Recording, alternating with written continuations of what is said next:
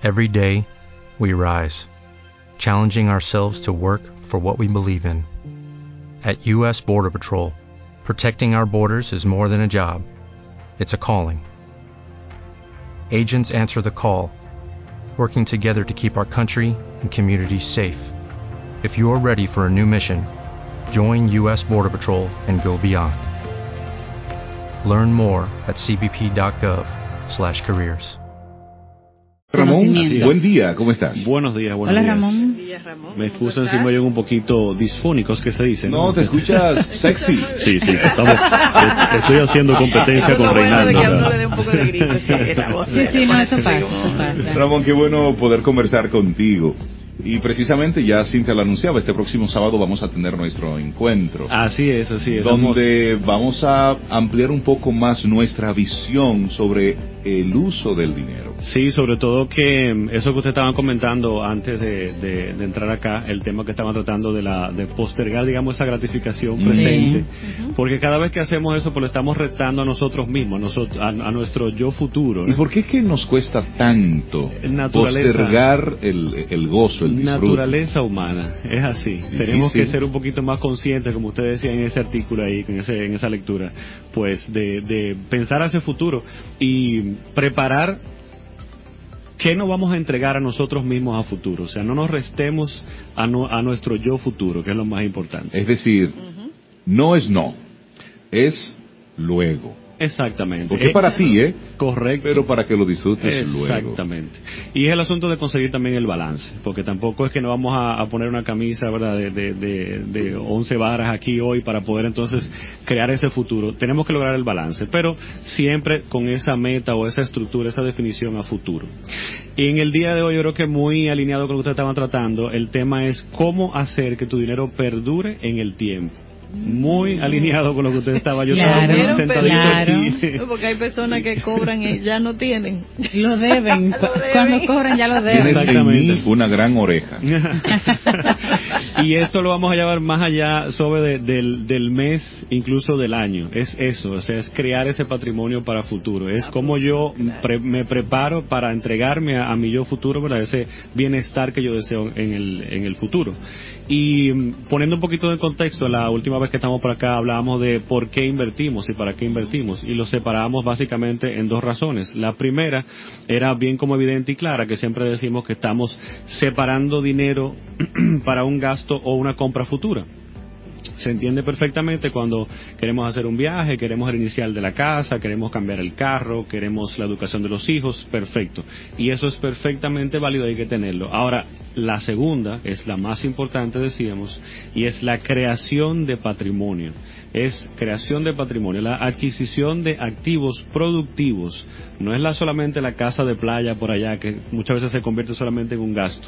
Es activos que generen dinero para que luego yo pueda sustentar o reemplazar mi gasto de hoy con el dinero que generan esas eh, inversiones que están ahí. Entonces esa es la más importante. Incluso decía que cuando tú defines ese plan y lo tienes claro, entonces tú puedes, que a ti te encantó esa parte, Rey, gastar hoy sin remordimiento. Eso. Que cuando te llega un dinero y tú quieres disfrutar hoy, tú tienes claro cuál es el efecto que va a tener ese dinero. Si lo colocas en tu plan a futuro, ¿cómo lo estás acelerando? Bien, si quizás lo está bajando de 20 años a 15 años, por ejemplo, llegar a esa libertad financiera. o si de repente tú dices, no, ese plan va caminando, yo no tengo que hacer nada, yo puedo perfectamente disfrutarme este dinero hoy. Es lograr entonces ese balance. Entonces, ¿qué pasa? Que cuando estamos hablando de creación de patrimonio para que eso sustente nuestro futuro y nuestros gastos futuros, esto no puede durar, tiene que ser sostenible en el tiempo. Esto no puede ser nada más que va a aguantar 5 o 10 años. Esto tiene que aguantar 30, 40, 50 años. Incluso hay una frase de Kiyosaki que yo traje por aquí que me parece fabulosa, cómo resume esto que está acá. Y dice, no se trata de cuánto dinero ganas, sino de cuánto guardas, qué tan duro trabaja para ti y por cuántas generaciones lo mantienes.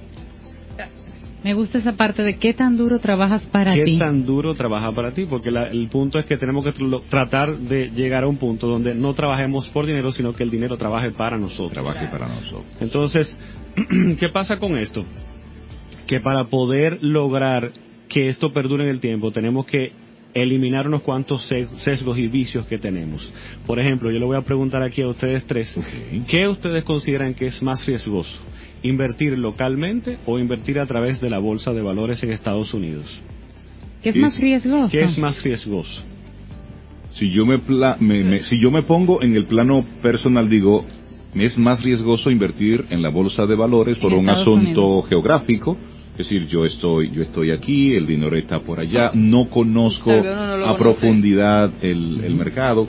Aquí yo por lo menos sé a qué edificio acudir, a qué puerta tocar. ¿A Es decir, ir? si lo, si lo miro con mi visión eh, pequeña y desde el desconocimiento, Sí. siento un mayor riesgo invertir en Estados Unidos, en Wall Street. Yo siento, igual que Rey, siento que es mayor, es mayor riesgo invertir fuera, pero lo pienso desde el punto de vista de que allá se toman más riesgos, se mueve más el mercado. Aquí todavía, como estamos Exacto. comenzando, somos un poquito más prudentes. Desconocimiento. Eh, y al ser más prudentes creo que puede ser que esté un poquito más asegurado lo que hagamos aquí. Para mí yo veo que en los dos hay riesgo. Claro. Yo En ambos hay riesgos. por irme fuera porque ya tienen toda una plataforma, tienen años de experiencia ¿Viste? y, y busco una gente que Sí. sepa si yo no sé. Exacto. Y creo que son Lo tres puntos importante, Y es válidos. válido. lo importante Súper es interesante. invertir. Sí, La de exacto. Zoeida.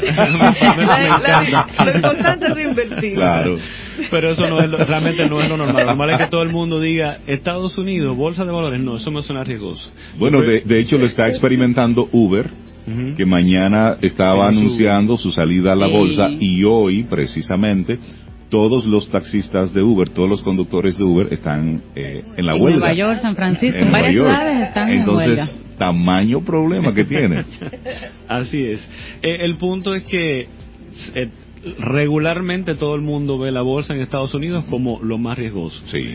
Entonces, ¿qué pasa con esto? Estos son del tipo de sesgos, se llama incluso, tiene un nombre científico y, y un estudio, ¿cómo se llama? Un fenómeno estudiado, que es el sesgo de país de origen. ¿Y qué es esto? A nivel mundial, esto no es de nosotros acá nada más, esto no es de Rey y de, y de Cintia, bueno, de Sobeida no, porque ella está en otra categoría. Pero regularmente, todos los inversionistas, a nivel mundial, es un fenómeno estudiado, tienden a invertir todo su dinero o la mayor eh, cantidad o, eh, proporción de su dinero localmente, en su mercado local, sin saber el riesgo que están asumiendo. Es más riesgoso invertir localmente que invertir a través de la bolsa de valores. ¿Por qué? Porque cuando analizamos la bolsa de valores no es un asunto que es riesgosa per se. Tenemos que estar claros de que la bolsa de valores, lo- sea localmente o mejor en Estados Unidos, voy a explicar por qué es simplemente una puerta de acceso al mundo. Esto no es, por ejemplo, que hay una sola forma de invertir. Es la cantidad de productos y de cosas que yo tengo acceso a través de eso que está ahí, por la cual me permite entonces diversificar correctamente. Y la diversificación es lo que me permite mitigar el riesgo. O sea que si yo, hace, si yo sé hacerlo correctamente por allá, pues voy a estar incluso mejor protegido. ¿Qué es lo que pasa con este sesgo? ¿Por qué se da? Pues básicamente porque todos los seres humanos buscamos, nos gusta lo conocido. La seguridad. La lo seguridad- Lo que estoy viendo. Y más que nada eso, lo conocido, porque una vez yo le presente estos datos que están acá, ustedes van a entender y van a decir, bueno, pues ya no me parece tan riesgoso, al contrario, definitivamente, si yo quiero que mi dinero perdure 30, 40, 50 años, necesito invertir a través de la bolsa en Estados Unidos. Necesito, va a quedar claro y evidente, porque es un asunto al final de desconocimiento del inversionista individual, de qué se puede hacer. Entonces, ¿cuáles son los riesgos que tenemos localmente? El primero y más evidente, que si yo le pregunto a todos me van a decir, claro, la economía. Lo que es la inflación y la deval- devaluación de nuestra moneda local, evidentemente que tiene un impacto directo en nuestra, eh, en nuestro capital y nuestro dinero. Y estos son cosas que no afectan solamente las inversiones, digamos, en instrumentos financieros, sino, por ejemplo, voy a, tengo unos cuantos casos, pero creo que vamos a entrar inmediatamente en ese ejemplo que es evidente, Venezuela el día de hoy. Exacto. Sí. Es un caso.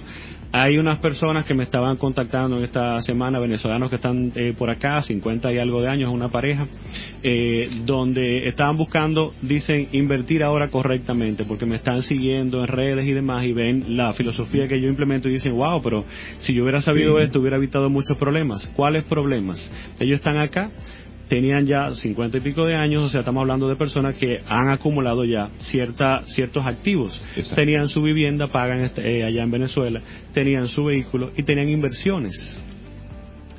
La vivienda, alrededor de unos 200 mil dólares, no se puede vender al día de hoy. No. ¿Quién te puede ¿Quién comprar compra? en ese mercado ahora mismo? ¿Quién tiene esa capacidad para comprarte ese dinero? ¿Y quién quiere comprar una vivienda allá? Exacto. ¿Quién de fuera quiere invertir en comprar una vivienda en ese, en ese país al día de hoy? Entonces, él me dice, mira, yo no cuento con eso ya. No. Para mí ya yo lo solté. Es decir, eso Ah. que fue Ujú. a lo mejor su seguro, De toda la vida. Exactamente. Su vehículo, por igual forma, tampoco puede venderlo. Inversiones, bonos de la petrolera de Venezuela, serían allá que cayeron en default, que no están pagando de hace varios años ya, y el capital que se va a pagar en unos cuantos años, él dice, yo no cuento con eso, porque si no están pagando los intereses, ni siquiera entraron en default, ya ese dinero que tenemos ahí, tampoco yo cuento con eso. Estoy arrancando desde, desde cero por cero acá. a los 50 años. Exactamente. Entonces, ¿qué pasa? Pero es posible, porque Ujú. hablamos, decíamos, de la, de la expectativa Sí, de vida. claro. Entonces, evidentemente, la inflación, la devaluación y la economía de mi país puede afectar no solamente mis eh, bienes, digamos, eh, productivos y mis inversiones, sino también mis activos, como por ejemplo mi vivienda, se puede depreciar, Claro. como también es perder el empleo y una serie de cosas que se dan dentro de la economía. Otro eh, eh, riesgo que tenemos localmente son los problemas sociales y, y políticos, que bueno, de hecho prácticamente todo arrancó por ahí en Venezuela y terminó siendo un problema entonces ya económico. Otros problemas que no vemos muchas veces son los desastres naturales. En México tenemos los terremotos, en Guatemala tenemos eh, volcanes, en Santo. Domingo y varias islas de... de- tenemos huracanes. Tenemos huracanes. El, siempre- el- el- el susto de un posible terremoto en cualquier momento. Sí, entonces, que yo siempre digo, esta economía, por ejemplo, que depende mucho de turismo, eh, dos huracanes que se metan en el año, Ya. en Punta Cana, por ejemplo, yo quiero saber cuál es el impacto que puede tener en la economía. Entonces son cosas que muchas veces no, no vemos. Yo no estoy diciendo con esto, voy a hacer una pequeña pausa. Paréntesis. sí, advertencia, que no se puede invertir en el país. No, al contrario. Por ahí es que usted tiene que comenzar. Por ahí es que se aprende. Claro. Por ahí es que parte de su dinero tiene que tenerlo localmente y cercano. Y lo que Bien. tú dices ahí tiene mucho de, de filosofía popular, no poner todos los huevos en una sola canasta. en una sola Punto. canasta. El único problema que con ese con esa frase que yo siempre digo es que muchas veces no sabemos qué es una canasta. Digo, ¿qué es una canasta? Entonces no sabemos, no sabemos si la estamos poniendo en la misma En la canasta misma. o como digo yo, si pusiste mucha canasta, pero van en el mismo camión. Entonces si de repente el camión Estamos se en lo va, mismo. Estamos en lo mismo. Por más que yo diversifique localmente en muchísimos productos, estoy en una misma economía. Claro. Entonces voy en el mismo camión y eso es lo importante. Otro eh, problema que tenemos eh, y que no solamente pasa localmente, sino en Latinoamérica a través de muchas bolsas de valores también, y es la cantidad de productos, opciones limitadas, bien. Entonces nos lleva a poca diversificación. Localmente todavía solamente tenemos eh, bonos, bonos corporativos, bonos del gobierno que no son suficientes para diversificar correctamente. De nuevo, esto no quiere decir que usted no va a invertir localmente. Hay una parte de su dinero, de su fondo de emergencia y otras inversiones que tiene que tener de corto plazo, tiene que tener acá. Pero cuando estamos invirtiendo para crear patrimonio para nuestro futuro, que dure 30, 40, 50 años, es necesario diversificar y, y entonces pasar a la bolsa en Estados Unidos. Estamos hablando con Ramón Liranzo y nos está poniendo a pensar sí, profundo sí, sí. sobre el tema de las finanzas, el cortoplacismo y demás. Y recuerda, tú, amigo, amiga, Camino del Oyente, que estás conectando ahora, que este próximo sábado tenemos un taller precisamente con Ramón, donde vamos a estar tocando a profundidad y vamos a obtener ahí respuestas concretas Claro, de cómo ir, podemos invertir. Ramón, una de las dudas que las personas tienen sobre invertir en la bolsa de valores en Estados Unidos es, ¿tengo que tener una visa por si tengo que viajar a Estados Unidos? ¿Debo tener un origen de esos fondos claro, si, aunque sea poco dinero que sale de mis ahorros para que allá funcione? Si se presenta alguna situación, ¿cómo me, cómo me pagan si yo, por ejemplo, no puedo viajar o conectar directamente con ellos? Realmente eso es parte de lo que las personas no, no conocen, es lo sencillo que es invertir en Estados Unidos. Hay varios puestos de bolsas eh, autorizados, ba- bastante, eh, digamos, con una trayectoria amplísima, con millones de personas registradas a través de todo el mundo, que trabajan con nosotros, con extranjeros, y usted no tiene ni siquiera que eh, salir de su país, simplemente a través de, de Internet, de teléfono y de correos, usted llena unos formularios tiene que tener sí evidencia por asunto de, de, Sí, de- que no, que no sea dinero. O sea, de lavado, Exacto, ni de nada lavado y de demás, pero no son unas cosas del otro mundo. ¿Qué se le va a requerir? Bueno, que usted tenga una cuenta en su país localmente, en un sistema financiero que esté validado. Eso es algo bastante sencillo que prácticamente todos tenemos. Eh, también se le va a requerir algún tipo de factura de alguna eh, de electricidad o de algún tipo de De servicio, que presente lo que es un domicilio, que verifique entonces que usted realmente vive en ese país y entonces es una persona real que está viviendo en ese país y que todo enlace con su cuenta eh, localmente. Pasaporte idealmente, porque es el documento internacional como para poder validar. Exacto. Pero eh, hay puestos de bolsa que con dos documentos, con cédula de identidad y con licencia, se puede hacer, aunque es un poquito más eh, trabajoso. Pasaporte es lo, lo ideal. Lo ideal. Eh, pero no tiene que tener visa. ¿eh? No tiene que tener visa y no tiene que viajar.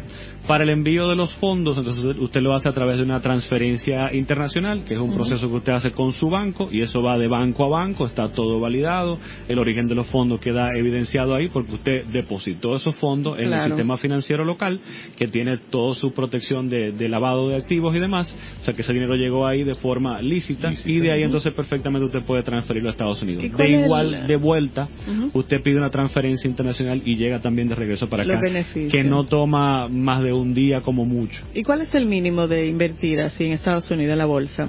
El mínimo, en Estados Unidos usted puede hasta con 100 dólares comenzar.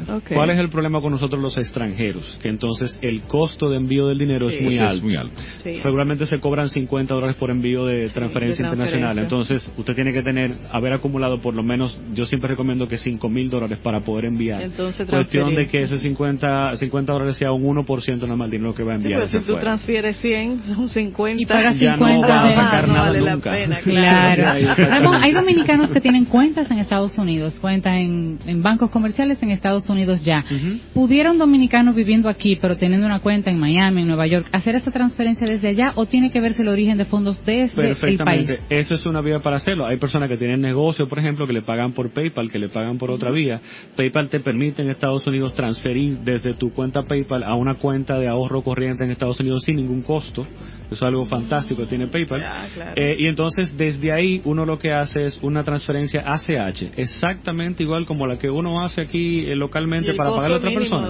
El costo anda entre 7 y 8 dólares Sí. en, en algunas cuentas, pero dependiendo del tipo de cuenta que usted tenga en Estados Unidos, puede ser incluso que sea gratis. Porque si hay una cuenta que tiene movimiento y el tipo de cuenta, puede perfectamente hacerlo gratis. Esa es una vía de hacerlo. Otra vía, si usted viaja y tiene esa cuenta en Estados Unidos, usted puede llevarse dinero en efectivo. Siempre lo que tiene que tener cuidado es que hay una validación Hay unos de límites también. unos límites de creo que 10 mil dólares, creo que es el 10.000 tope. dólares. Y esto no quiere decir incluso que usted no se lo pueda llevar. ¿eh? El punto está en que tenga que tiene que documentarlo exactamente. Además, el riesgo de andar con dinero en efectivo. Efectivamente, ese, ese es el más, más grande realmente. Pero si usted evidencia y lleva toda su evidencia, no tiene que tener problema. Claro, comuníquese antes, ¿verdad? Con, con la línea aérea, con, con migración y demás, para evitarse claro. cualquier inconveniente Claro, en porque el aquí camino. usted le encarga los 10 mil dólares que no Exacto, puede llevar. Si tuvo un problema, entonces tuve que dejarlo aquí. No, dejarlo aquí el sobre. Oh, gringo. No. mejor me quedo. Entonces, viendo otros ejemplos que decíamos de ese vicio de país de origen y lo que puede pasar, tenemos también Argentina. Argentina el año pasado, por ejemplo, duplicó su devaluación, o sea, la, la moneda pasó de 18 pesos argentinos Mm, aproximadamente a 30 y pico, casi Sí, 40. sí, sí. Eh, y tiene un, un proceso inflacionario de hace muchísimos años. En República Dominicana nosotros sufrimos esto en el 2003, si no se recuerda. Claro, me recuerdo muy bien. Yo también me recuerdo muy bien. De hecho, eh, eh, eso, eso era una época donde los precios cambiaban todos los días. La inflación en 2013, 2003 fue de 42% y la devaluación de 100%. Pasó de impresionante. 18, 20 y pico A a, 50 y a tanto. 50 y luego bajó al 40 y algo por ahí. Entonces son cosas que pueden eh, pasar y que afectan no solamente sus inversiones, como digo, sino yo conozco muchas personas que perdieron su vivienda por el asunto de que los eh, préstamos subieron las tasas a unos niveles que eran también inaguantables.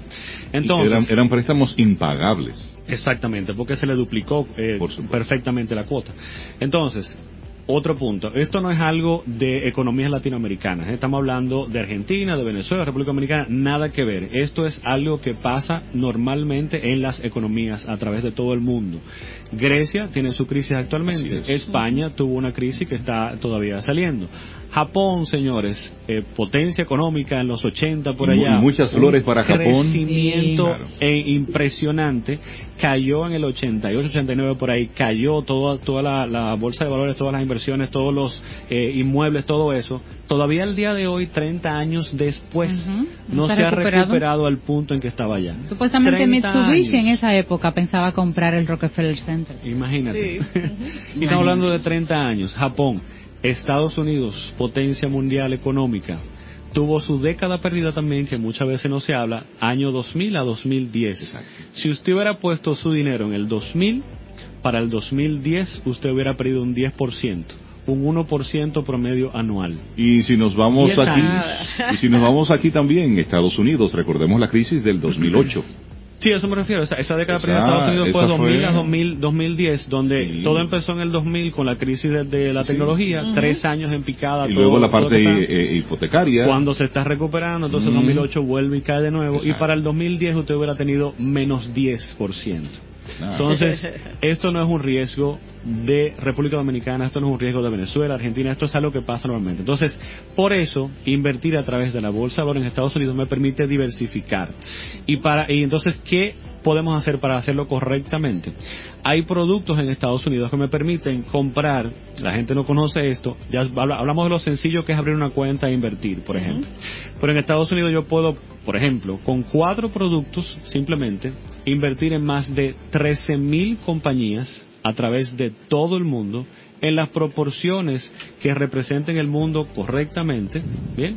De todas esas compañías que están ahí, y en miles y miles de bonos y en miles y miles de propiedades inmobiliarias. Tú me Con estás cuatro diciendo- simples productos, Tú me yo estás creo. diciendo entonces que yo desde aquí puedo ser eh, Accionista. accionista de, Así De, todo- ¿eh? de 13.000 de cualquier empresa que está cotizando en bolsa. Exactamente. salir de tu Siempre y casa. cuando usted pueda pagar el valor de las acciones. Exacto. Sí, no, claro, pero te voy a hacer que eso es lo interesante. Hay eh, fondos de inversión, que es lo como decía a través de lo que puedo di- diversificar correctamente. Que la idea no es, porque es otra cosa. Yo no debo estar invirtiendo en una sola compañía. Yo no debo estar comprando Amazon, Google, Facebook, Netflix. No, porque eso, esas son la- las empresas que están dejando dinero. No.